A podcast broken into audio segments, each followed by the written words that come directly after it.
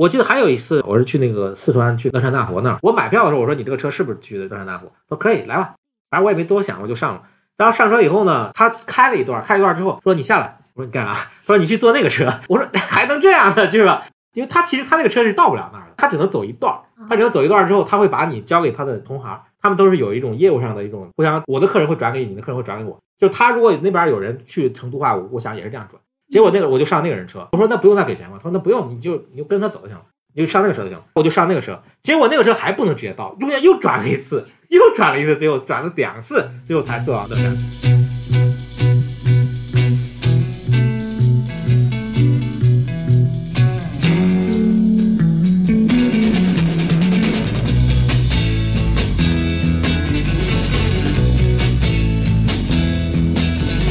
听众朋友们，大家好，欢迎收听正风 Talking。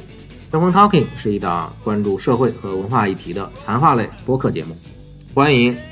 订阅关注我们。那那下来说什么？刚才是说到刚才说到这些旅行中的一个人的那种感受，下面就是刚才你比如说提到，你说很多人在拍照、摄影这些东西，他们也是想就是留下一些回忆嘛，对吧？你你在这方面是不是也有一些自己的自己的观点？就是关于拍照、旅行中这个摄影，包括现在这种拍短视频啊这种东西。嗯，对，这个我我也是实践派的，因为我要是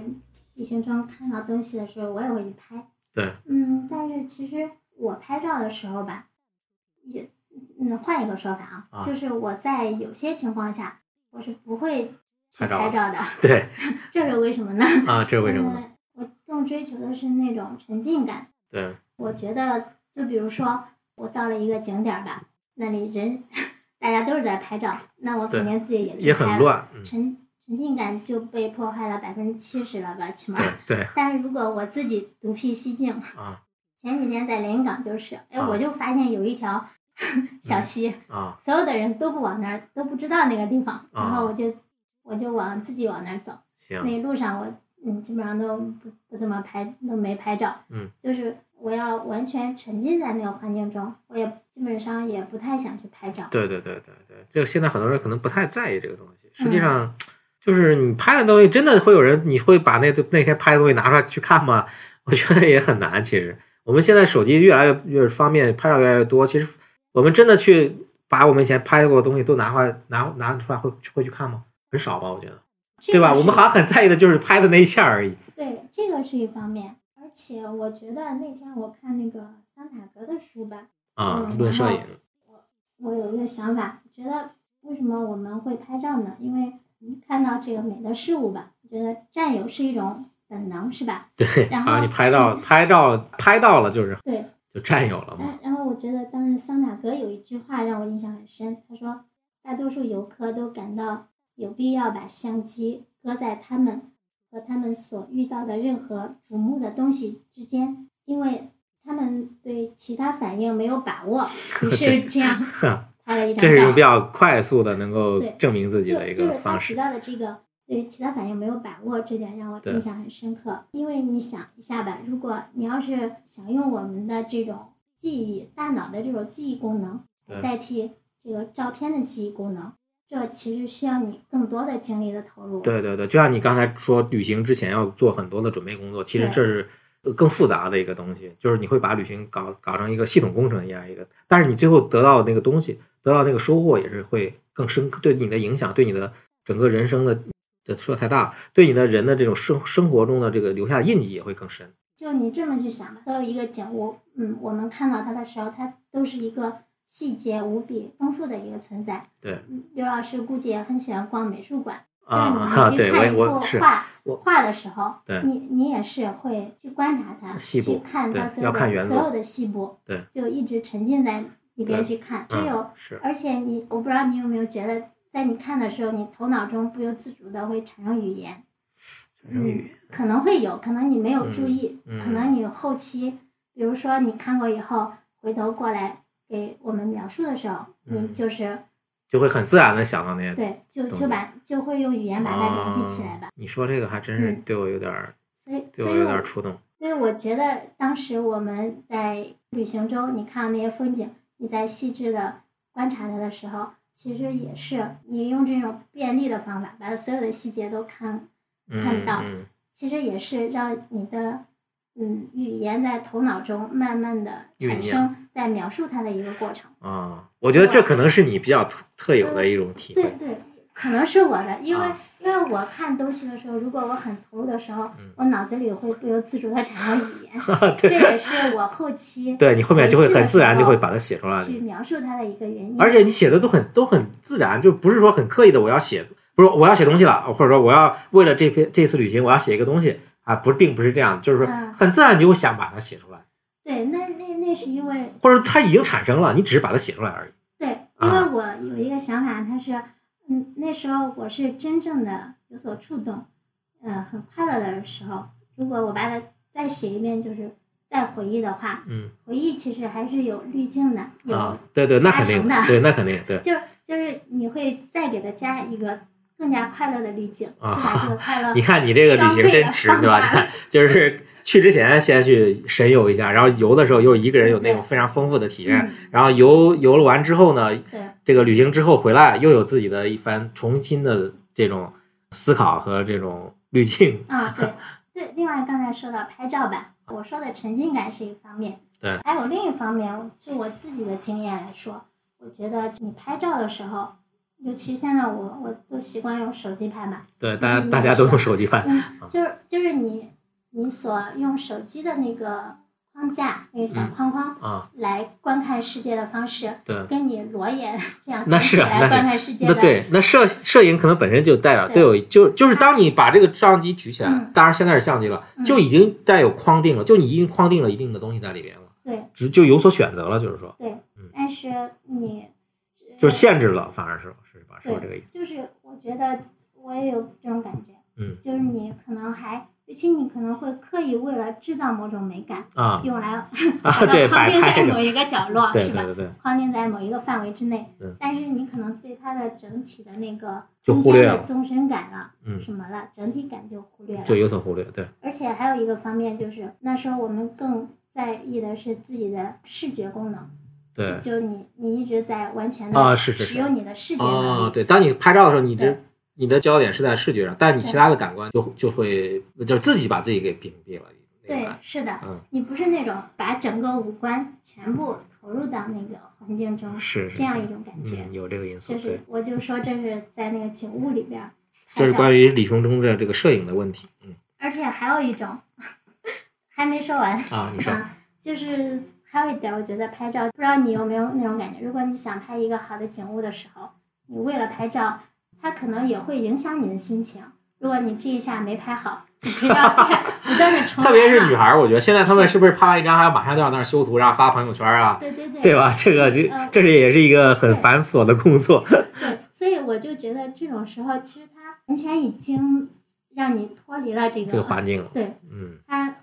在打断你。对，就是说，当你准备拍照然后发朋友圈的时候，这个环境只是作为你旅行中的一个一个一个背景了，就只是或者说你的这个体验的一个一个一个，就是跟你在家拍跟你在家的那个东西是就是一样的，就没有你你没有进到这个环境里面，而是让这个环境附属于你了。你你觉得有没有这种感觉？觉得你说这个很好，啊是的，对我我随便说的啊，就是，所以我在那个里边，就是哪个里边？我在旅行的时候，啊，我就说，对对对，我除了那种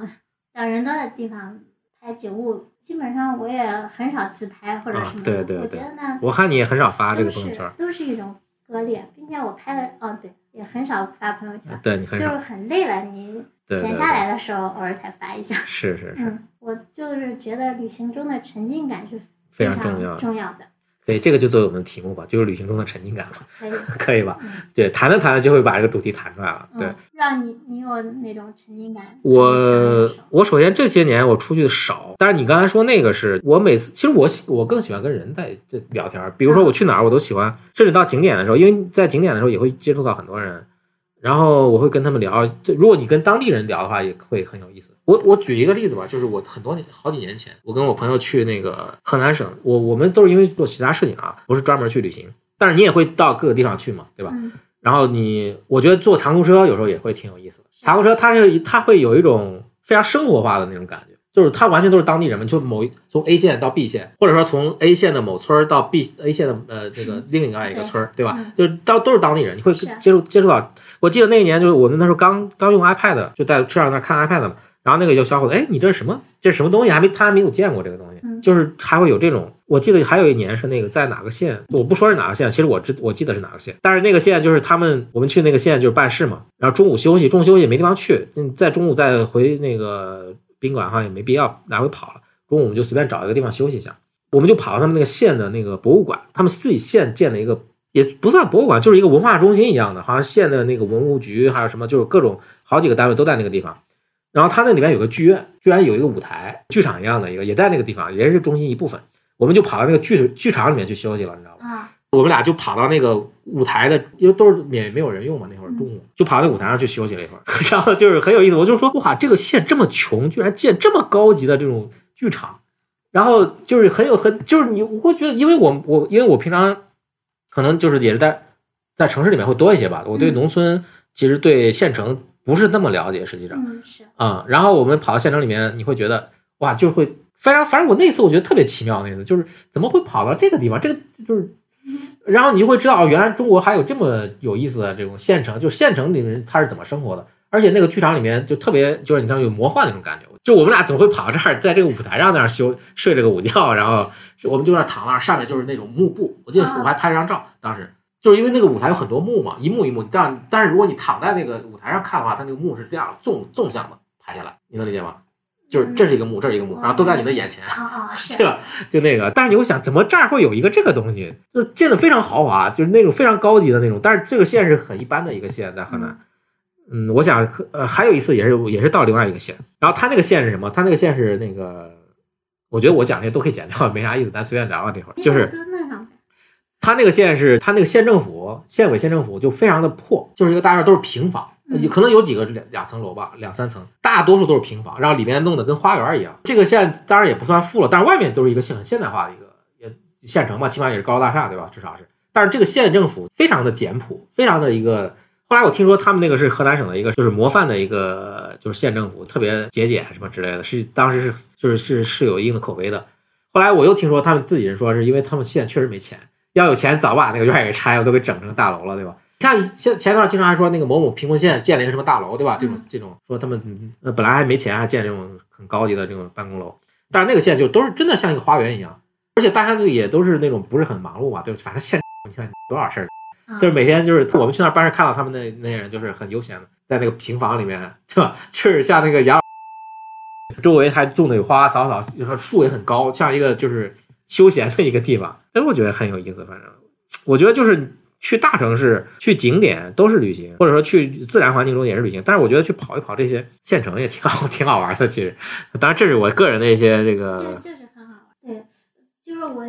觉得去那些，嗯，如果你的目的地去古，去一些什么古建筑哈，对古迹去那些，嗯，比较有在小县城里那些，啊，对对对不是那么有名儿，对，不是那么有名。但是你通过地图什么搜到的那些，对对，这个是特别有意思。在在这个路上就会就坐那种什么嗯大巴车了啥的，啊，是是 就遇到各种各样有意思的事儿。对对对，我我感觉我坐好几次都是碰到，你也有这种感感就是感感受？啊对，就是人家车那个司机吧哈，都是本地人，对，说说话都很有意思。对对，他就是开到那儿了哈，啊，哎，下来先买点菜，对对 对，然后一会儿提着好啊多，非常生活化的。一捆儿那可大那一捆儿青菜什么的是芹菜，然后嗯又搬上了车，对，真的是，我觉得就是在县城里面跑跑，坐长途车。我你说那个长途车，我想想，它有时候长途车会有这样一个功能，就是它会带货。我不知道你对对见过，你也见过吧？啊，见过它是从一，比如说从 A 地到 B 地，嗯它就会带一些，它帮人家就是饭店用点什么食材啊，或者帮什么东西用点用点那个零售零售，就本来从县城批发或者怎么样，或者反正就是跟物流差不多，它会捎带着去运过去。我记得还有一次，我是去，我那很多年前了，我是去那个四川去乐山大佛那儿，嗯我是从成都坐到乐山。我买票的时候，我说你这个车是不是去的乐山，去那个乐山乐山大佛？说可以，来吧，反正我也没多想，我就上了。然后上车以后呢，他开了一段，开了一段之后说你下来，我说你干啥？他说你去坐那个车。我说 还能这样呢，就是吧，就是他会把你转，因为他其实他那个车是到不了那儿的，但是他只能走一段儿，他只能走一段儿之后，他会把你交给他的同行，他们都是有一种业务上的一种互相互相，这算什么？就是我的客人会转给你，你的客人会转给我。就他如果那边有人去成都话，我我想也是这样转。结果那个我就上那个人车，他说我说那不用再给钱吗？他说那不用，你就你就跟着他走就行了，你就上那个车就行了。然后我就上那个车，结果那个车还不能直接到，中间又转了一次，又转了一次，最后转了两次，最后才坐到那个乐山那个，才才才才到那个地方，是眉山县嘛？眉山就是乐山大在眉山县。啊，反正我记，反正那次我印象很深。我说还可以这样。后来在河南也也遇到也遇到一次这样的情况，就是这个就是你如果不出门，或者说你在家里，你根本不可能想象还有这种还有这样的。我还有一次就是那个也很可笑，我坐高速在咱们河南省哪一段我忘记了，他那个车就停在高速上，然后从那个路边儿就能上人，就是从那个高速公路在高对高速上，他翻过来，他附近的村民嘛，然后他把那个栅栏这很低，他就翻过来，直接在高速上还有还能上客人。就我就说你怎么能这样？反正就是我我觉得就是可能我更关注的是人是人，或者说那个社会这方面这个角度会更多一些。我对那个看自然景观可能就是兴趣不是那么大，这个是这个是咱们不同的地方。但是从这个体会这种在旅途中找到这种乐趣，或找到这种观察的角度，我觉得是最重要的，对吧？这点是一样的。嗯，就像你说的，嗯他们那个大巴车上的人，嗯，那些本地人，就是你坐在那里听他们说的话，那种语言，听他们家长里短，对对对，就已经很有趣了。在外嗯地你也听不懂他们的方言，啊是但是你就感觉到已经那个生活的气氛形成，了他们的一种生活环境，对你好像已经处在里边。对，我我我还有你说到这点，我记得有一次是在北京，嗯北京我也是坐那时候那时候北京地铁还没有那么发达，就坐公交车，就在那个故宫的西边坐公交车，沿着那个那叫啥路我忘记了，反正我就是在反正就在故宫的西边那条路，然后那是十月还是秋天，非常美。就是那个夕阳照着上面那个上面那个那个就是那个叶子那个影子都落在地面上，非常的斑驳那种影子。然后就是一路走，非常非常舒畅。那那那次下这个车停的时候，就他那时候北京还有很多车还有售票员，现在已经少多了。那售票员就会下车，我还会下车就是说那个北京话，听着很很悦耳那种北京话，然后就非常非常好那种感觉。还有一次，我记得完全不同的感觉，就是我第一次去上海的时候，嗯我第一次去上海，就是上海给我的第一，就是我听到第一个说上海话的人，他说的是车站出来，然后坐公交准备去我们目的地，在那公交车上有一个女孩要下车，她说说驾驶员驾驶驾驶员，就是我要下车了，后面我反正就这意思，但前面那句我听了驾驶员驾驶员。这就是我听到了第一句上海话，应该就是上海话，就是他跟司机说：“我站那儿，我说驾驶员，我要下车。”就是那个，就是那个意思。就是你马上感觉，哇、这真不一样，这真的跟我们生活的那个地方不一样，那个感觉。对对对，那次是去西双版纳，啊，你那好，你去的地方真不少。啊在西双版纳到一个蒙远，蒙蒙远有一个地方，它是做蒙远是地名是吧？对地名啊啊现在我们说起来可能比较陌生，嗯反正就是那个地方。我们是到那儿本来是去，呃那儿有一个露营的基地，还有一个那个攀岩的，啊就是还有一个走那个原始森林的。那儿真是我去到的最原始的那个热带雨林，啊，在那儿还碰见了竹叶青，啊超级刺激那种竹叶青是什么？蛇，一种蛇啊毒蛇。啊嗯嗯，然后就是在那个地方村子里，我在那儿看他们看他们做一个东西，嗯，因为他们那手工边业信仰的佛教跟咱这儿也不一样吧？啊，藏传佛教吗？对，他们是也不一定是东南亚那边不是不是藏传佛教，东南亚那边的 佛教对对啊，他们就是做一个礼佛的花篮，啊还有给佛的一个贡品啊，啊。但但其实当时我是给那个村子里走，他们不是那种专门对外的旅不是不是啊，就是你就是人家走到专门就走到人家真正的那个生活的那个，村子啊我就觉得那次是很有意思的一个事情。一大早起来，我那个村子里一个人哈，嗯那看看嗯那个村子，然后就走到那一片那边有个小河吧，啊小河他那儿的房子也很奇怪，小河这边过去，这两边有房子，这两边有房子，就好像他们这四家的整个院子是啊合成了一个中央的小广场，是开放的。啊然后我就看到有好多他们村子里的人在那儿劳动并且哎都是老年人，啊，就坐在那儿编东西干活儿，是吧？啊，但是我不了解他们是做什么的，啊我就搁那站着看。一开始我还尝试了问哈，嗯，但是他们听不懂，语言完全不同，对对，他们听不懂普通话，就是说他啊，们听不懂啊啊。但但是他们也很和气，呃，那你怎么会走到那个地方我就我不是去那儿 露营了吗？啊 没也没就在附近是吧去那儿攀？岩了，我啊就走那村子。啊，然后但是你没有跟其他人一起去，你是一个人过去嗯，我们我跟我朋友一块儿了，但是啊那那时候他没去，我自己先出去逛了。啊，可以可以，啊，呃，我觉得有意思的是，我就不了解他们完全是干什么的吧，嗯嗯就是他那个过程是很神秘的。比如看到有像一个弄的什么仪式性的东西，就是那边有这边是一群老太太，啊这边是一群那个老老老头儿，啊老太太是在弄那个花篮，啊，他们还男女分工呢。对，哦就是那些塑料做的花儿什么什么的，哦，嗯，哎，把它放到一个支架上，一层一层的往上插，还有各种编的手法，五颜六色的，嗯嗯，看起来就不太像是他们日常使用的东西。啊，这他们是不是最近有什么节日或者什么祭祀活礼动？佛节可能啊那一类的，啊因因为我当时不了解嘛，啊所以这个过程我觉得有意思的是，我一直在猜他们在做什么，啊！我对也我也听我也听不懂，啊，对他们给你解释了，但是你也听不懂。嗯，他们就说了一句哈，对后来我也没听懂，我就在那儿猜。后来又看那个老头做的东西都是竹器，把那竹器做成各种筐了、篮了，啊然后嗯，再往那小筐里放放好多种，就像我们嗯过年祭祀的时候，嗯也会有放各种食物，有定量的，嗯什么这个三片儿，那个那种草四片儿，啊 那种什么五片儿，啊 我感觉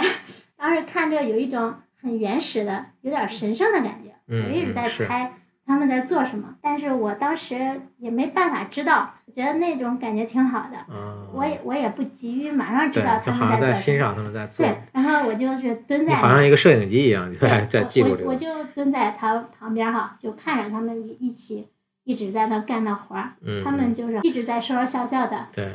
反正也没有当你是一个，不会不会受你的影响，就是说，他们好像一会儿看着我也笑笑，对呃，不是，然后我们他们也嗯不跟我说话，但是他们相互之间，我觉得他们可能也会说我什么什么，啊啊对 就你要那个感觉很奇妙。啊，我们好像都是各自在干各自的事世界里但是又沉浸在同一个世界。对对对，嗯，我想知道他们在做什么，嗯但是我又交流不了急于那么知道，是吧？对对对，我当时也没查，没拿百度。平时嗯要是我在城市里，我肯定啥不知道，马上拿手机百度。对对对，但当时我就完全沉浸在那个里边。是，他们呢，他们也不不觉得我影响他们，反正看就看吧，对，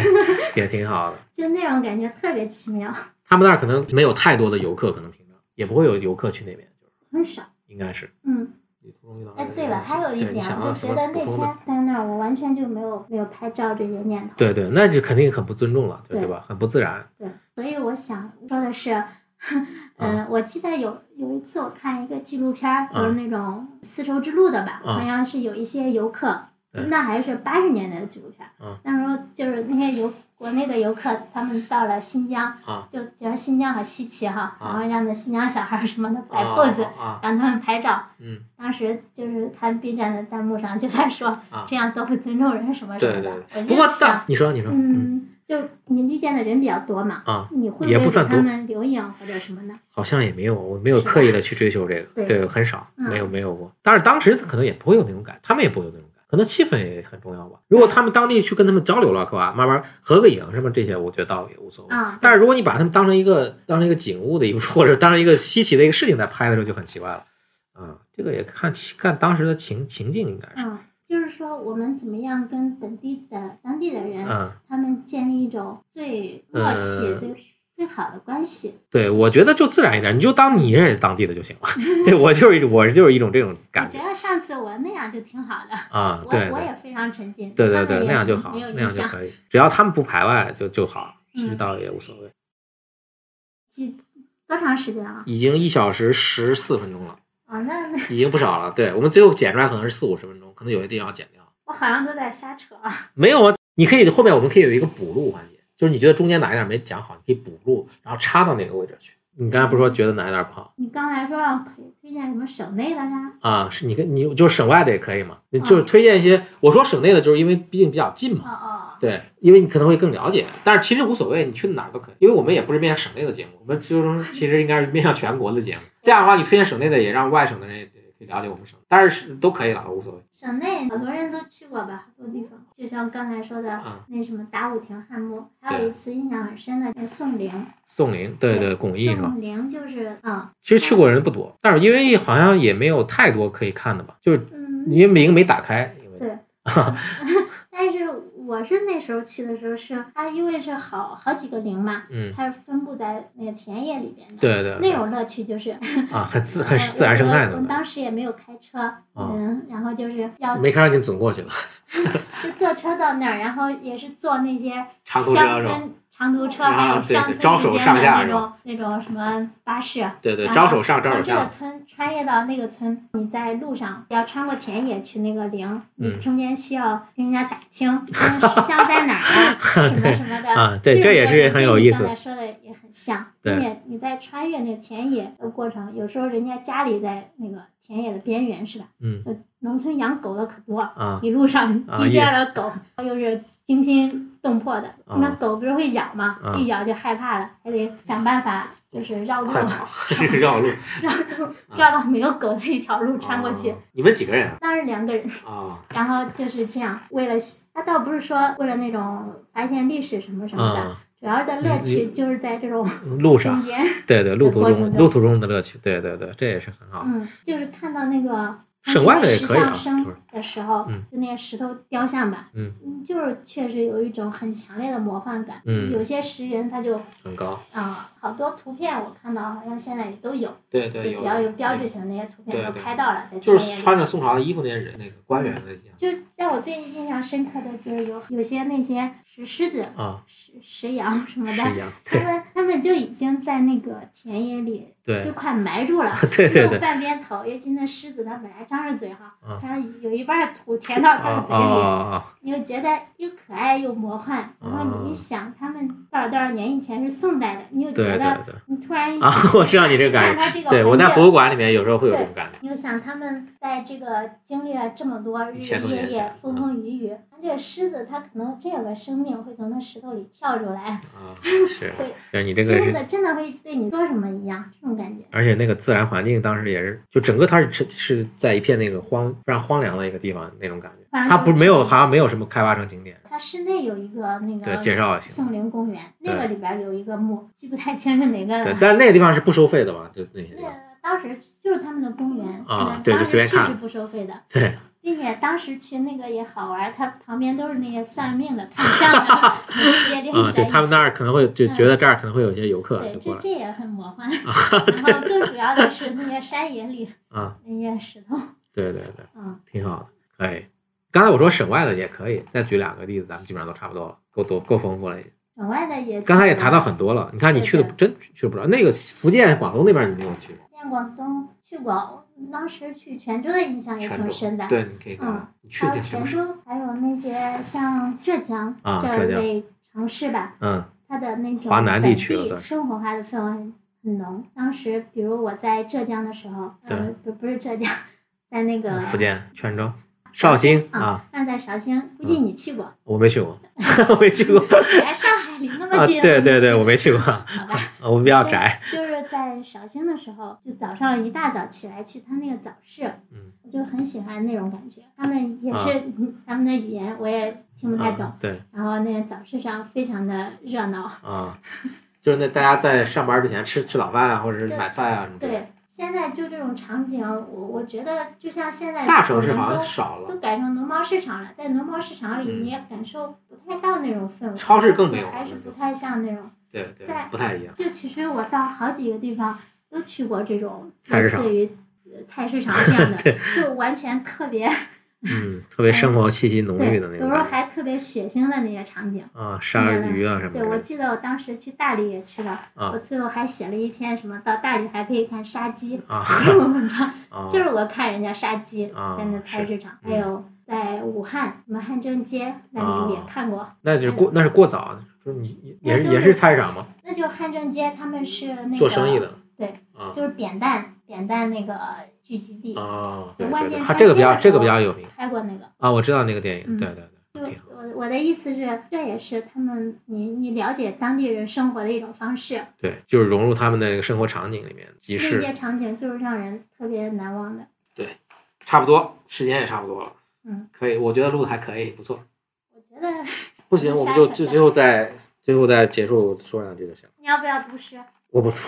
太奇怪了，这样哦不适合是吧？我们是谈话就比较轻松嗯，的，这这这个是比较这个要跟那个点，更轻松一些跟，跟读书会还不一样。不一样读书会其实跟读书会倒是比较接近的。哦，读书会是很多人，其实也是一个人主讲嘛，对吧？嗯其实有点。那如果在读书会的话，就就要开放给其他人讲了。而且实际上，我做这个做这个播客也是想把读书会有一种延换一种形式的一种复复复活，其实是对吧？其实你看办读书会的时候，你很多人就是七嘴八舌说的，其实有时候也是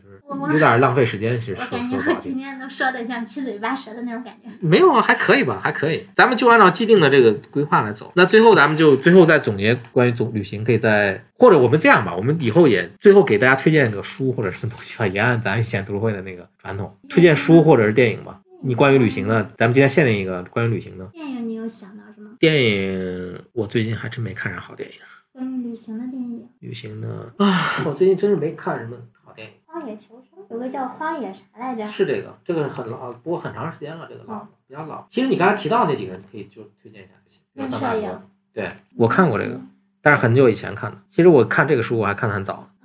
对，但是我都忘了。这个 书的话，其实咱俩上次不是说约的那个约那个文成，也给大家推荐，也没关系。其实推你推荐吧，我都不了解。你要不那个夜晚潜水艇，我觉得我推荐这个也挺好。啥夜夜晚的潜水艇，我最近看了一下，上次给你提到了吗？有机有时间可以谈一下这个书。下次这里这个书也是关于想象力，其中也涉及到旅行。其实像第一篇就是旅，其实在海底去旅行嘛，推写个说个说两句推荐语就行。你说吧，我有点说不好，我没看，我没全看，我就啊以前挑着看过一点嗯，就回头准备看的，所以没法说。那你推荐另一个必须推荐书是吧？电影也可以啊。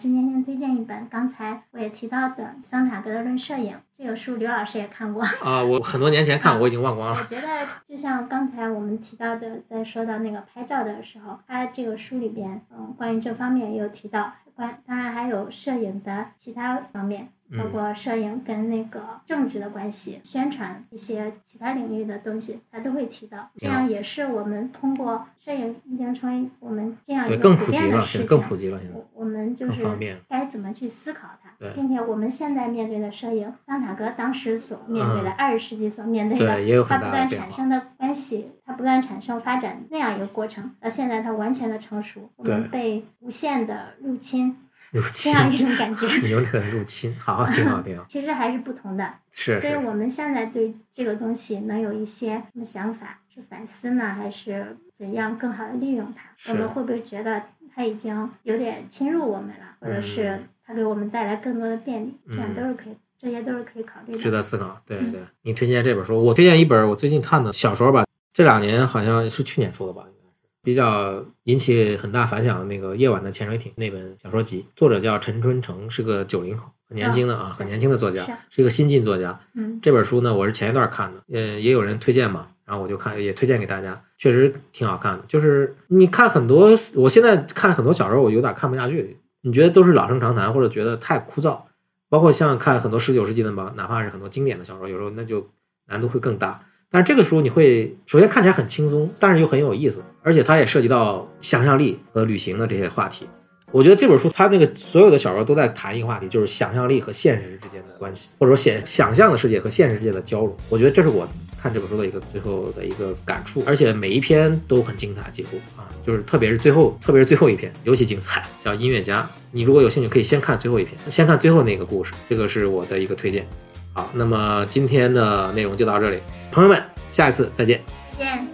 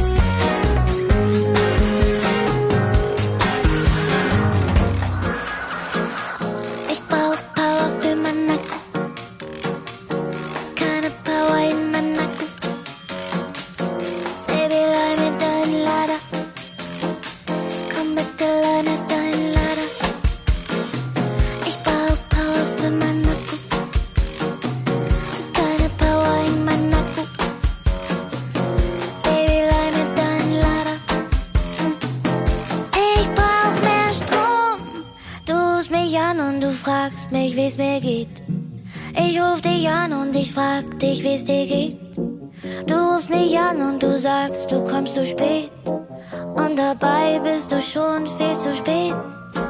Es tut mir leid, wenn ich das alles nicht verstehe. Es tut dir leid, wenn ich nach Hause gehe. Dann rufst du an auf meinem Handy.